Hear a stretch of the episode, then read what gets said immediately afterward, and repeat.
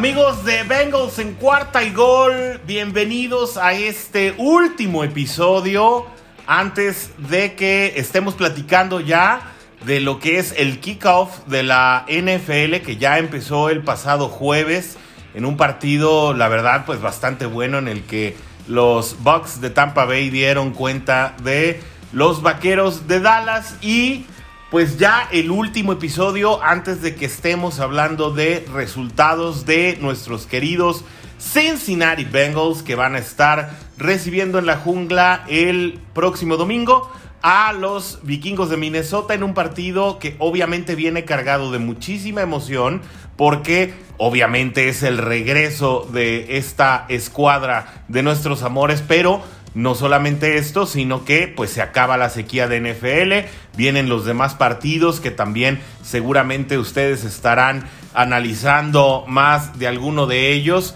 Pero bueno, eh, ahora en lo que nos toca en contra de los vikingos de Minnesota, pues realmente no hay muchas estadísticas que valga. Yo creo que eh, los factores que debemos notar y que debemos resaltar, sin duda es, por principio de cuentas, el regreso de Joe Burrow que estará otra vez a cargo de los controles de Cincinnati, lo que se espera pues obviamente que sea eh, no solamente el retorno de eh, la selección colegial número uno del draft del año pasado, sino pues obviamente eh, pues un retorno de un coreback titular a los controles del equipo de Cincinnati, que además viene cargado de muchas armas aéreas en las que también pues espera que haya muchísimos avances,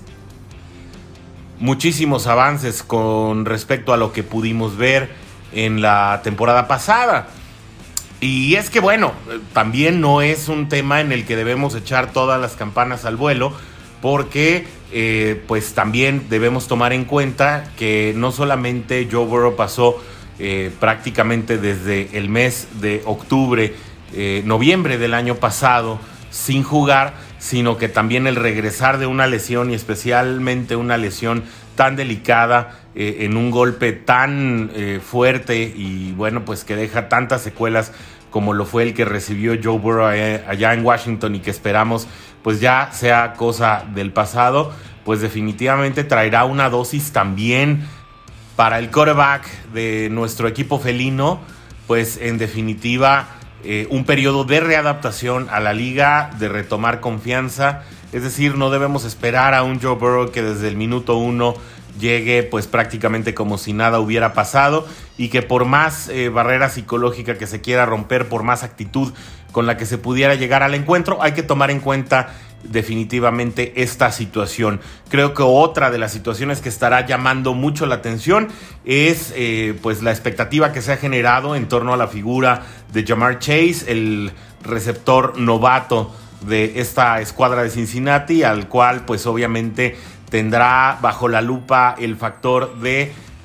eh, estos balones que no ha logrado recibir durante la pretemporada, estos pases incompletos, eh, que levantaron la preocupación de algunos y que, bueno, incluso entre algunos sectores de la afición ya se mira con desesperación. Yo les diría, si, si Chase no completa o no logra concretar eh, de la manera que se espera de un novato de primera ronda en los primeros 5 o 6 juegos, no hay por qué desesperarse. Al final son seres humanos, son jugadores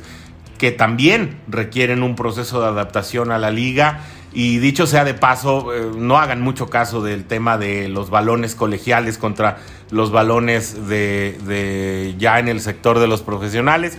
puesto que esta declaración sí fue sacada de contexto, dice el, novato, que bueno, a él le preguntaron en qué se diferenciaban los balones y él simplemente dio su opinión. Eh, no es que esto representara expresamente una opinión por parte de Jamar Chase para decir que esto le dificultaba el proceso de recepción. Así que bueno, habrá que ser muy cautos, sobre todo con el desarrollo de este joven que sin duda eh, dará muchas cosas de qué hablar. Quiero pensar que sobre todo para los linderos del final de la temporada, que es donde muy posiblemente podremos ver ya a un Chase más maduro, más adaptado, mucho más conectado con Joe Burrow, que bueno, ojalá dé resultados muy rápido, ojalá dé resultados pronto, pero que creo no será un factor por el cual desesperarse. otro tema que seguro atraerá la atención de muchos, sobre todo aquellos que gozan de ser muy analíticos, pues obviamente será la línea ofensiva, los encargados de que Joe Burrow no sufra una nueva eh, captura eh, ni una nueva lesión eh, de la magnitud de la que sucedió en aquella desafortunada jugada con su amigo Chase Young y que pues a la postre terminó con sus aspiraciones en el 2020. Serán, eh, como lo hemos repasado en otros episodios, por ahora Jonah Williams, Quinton Spain, Trey Hopkins, Xavier Suafilo y Riley Reeve, jugadores que necesariamente elevarán el nivel de lo mostrado por este mismo tándem o equipo o línea de jugadores o sector eh, durante el año pasado. Creo que con un Burrow efectivo, que tome confianza, pues no será tan relevante tener jugadores de primerísima línea, aunque sí sería lo deseable. Eh, inversiones como las del equipo de Kansas, pues dieron mucho de qué pensar a, los seguidores y a los analistas que seguimos de cerca a este equipo de Cincinnati. Tal vez, eh, pues un poco más de protección no le hubiera molestado a nadie, pero sin duda el hecho de pensar que se cuenta con jugadores que pueden estar por encima del promedio y darle una protección sólida a, Joe Burrow, pues en definitiva eh, tiene que traer ya aspiraciones de un mejor desempeño para, la, para el desarrollo de la temporada. Y no perder de vista jugadores como Deanta Smith, eh, Jackson Carman, jugadores novatos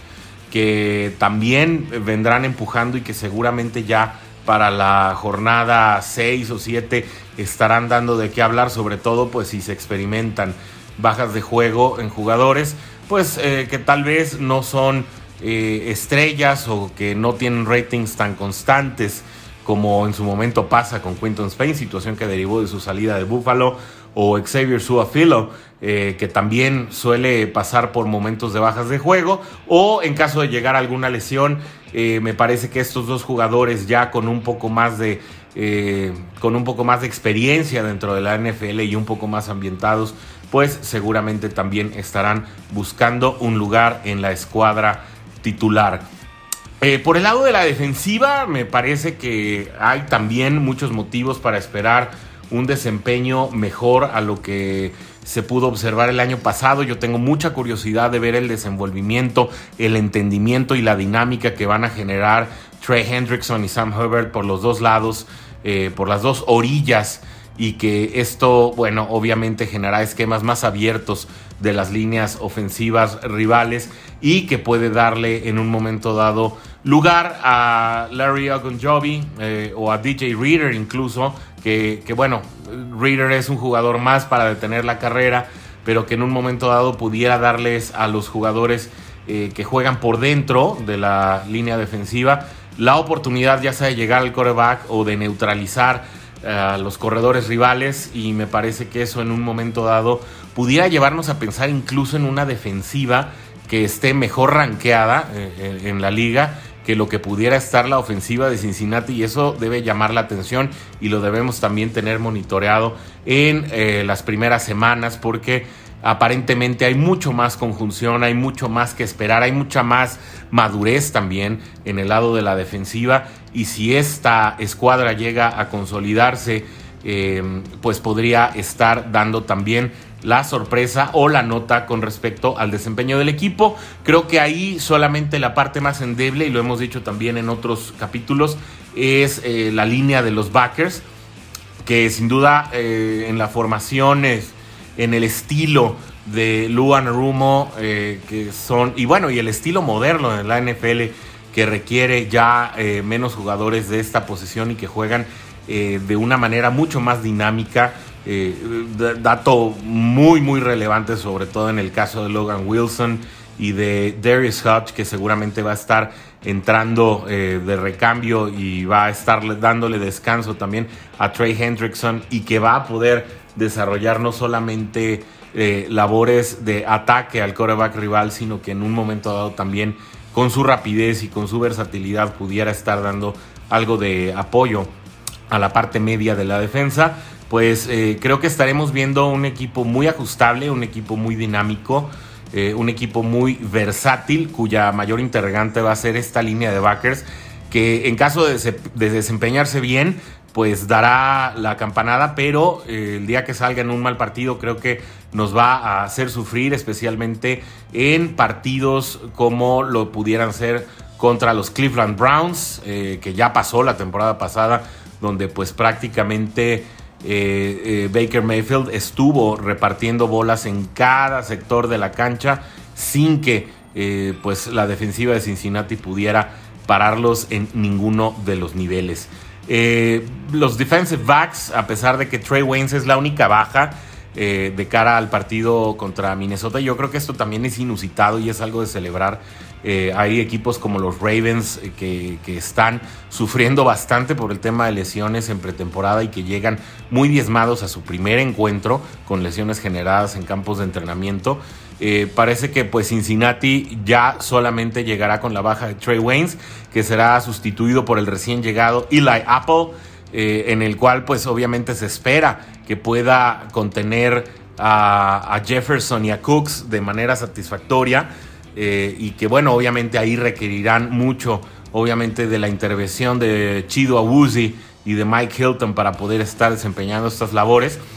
Parece que el cuerpo de defensive backs pues es eh, uno de los más robustos y de los más completos también de la escuadra, complementado por Jesse Bates y Von Bell, que sin duda pues son de lo mejor que hay en la liga y que sin duda eh, si todo el esquema defensivo funciona bien darán muchas satisfacciones tal como lo dieron el año pasado. ¿Cuáles consideramos que deban ser las claves para poder eh, ganar este encuentro? Pues primeramente poder contener el ataque aéreo de Minnesota. Parece que si eh, se obliga a Kirk Cousins a retroceder demasiado y se le pone en situaciones de enviar demasiados pases verticales, pues es donde él no se siente cómodo. Y en caso de neutralizar esta parte del ataque aéreo de Minnesota, pues prácticamente se tendrá eh, esa, ese lado de la contención de puntos y yardas rivales bien manejado para que si la defensiva, perdón, si la ofensiva logra eh, completar estos, eh, estos avances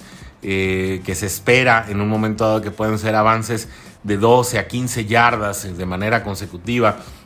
para poder ahogar y cansar a la ofensiva rival. En un momento dado, si la ofensiva logra conseguir esta cadena de avances y concretarla en puntos, no solamente a través de touchdowns, sino de a lo mejor eh, esa expectativa que a lo mejor no se completaba ni con Austin Seibert em, ni con su antecesor eh, en el sentido de poder completar estos goles de campo de amplio yardaje, pues ahora en la figura de Ivan McPherson podría ser una realidad cambiada. Y es que siendo Cincinnati un partido que perdió demasiados partidos en los últimos segundos y por diferenciales muy cortos, pues tal vez podríamos estar hablando de una eh, pues eh, realidad muy distinta para los Cincinnati Bengals en esta temporada, si es que se mantiene ese diferencial de puntos eh, tan breve, tan corto, como lo estuvo sucediendo durante el 2020 y que esto pudiera traer pues un resultado positivo para nosotros. Así que yo considero que el partido contra Minnesota no es una garantía de que se gane, sin embargo es un partido ganable. Creo que es un partido en el que ambos equipos pueden quedar por encima de los 20 puntos y que también el diferencial pues esté por ahí eh, entre los 4 y los 7 puntos y que tal vez sea un gol de campo el que marque la diferencia y ojalá sea precisamente el debut de Ivan McPherson como el pateador estrella que le dé el diferencial a Cincinnati para poder ganar esos partidos. Así pues, eh, pues como lo decíamos en el podcast pasado, eh, yo quiero refrendar la intención de que Bengals pueda ganar nueve juegos en esta temporada, quedar nueve ganados, ocho perdidos. Sin embargo, pues el spam, bueno, un spam pesimista, si las cosas no salen bien, pues podríamos estar hablando incluso de seis. Y bueno, en un escenario muy catastrófico, y no quiero sonar como ningún personaje de la vida política nacional, pues incluso quedar atorado en la franja de los cinco, pues ya sería un tema inaceptable para la gestión de Zach Taylor de manera que, eh, pues para considerarse una, eh, una temporada de avances en las que se pudiera eh, todavía tomar el proyecto de Taylor como una posibilidad futuro, se tendrían que estar rebasando por lo menos los siete juegos ganados. Pero no sé qué opinan ustedes. Em, seguro tendrán algo que decir al respecto y ahí es donde nosotros los invitamos a ponerse en contacto con nosotros a través del Twitter. Bengals en cuarta y gol, ya lo saben, y para quienes escuchan por primera vez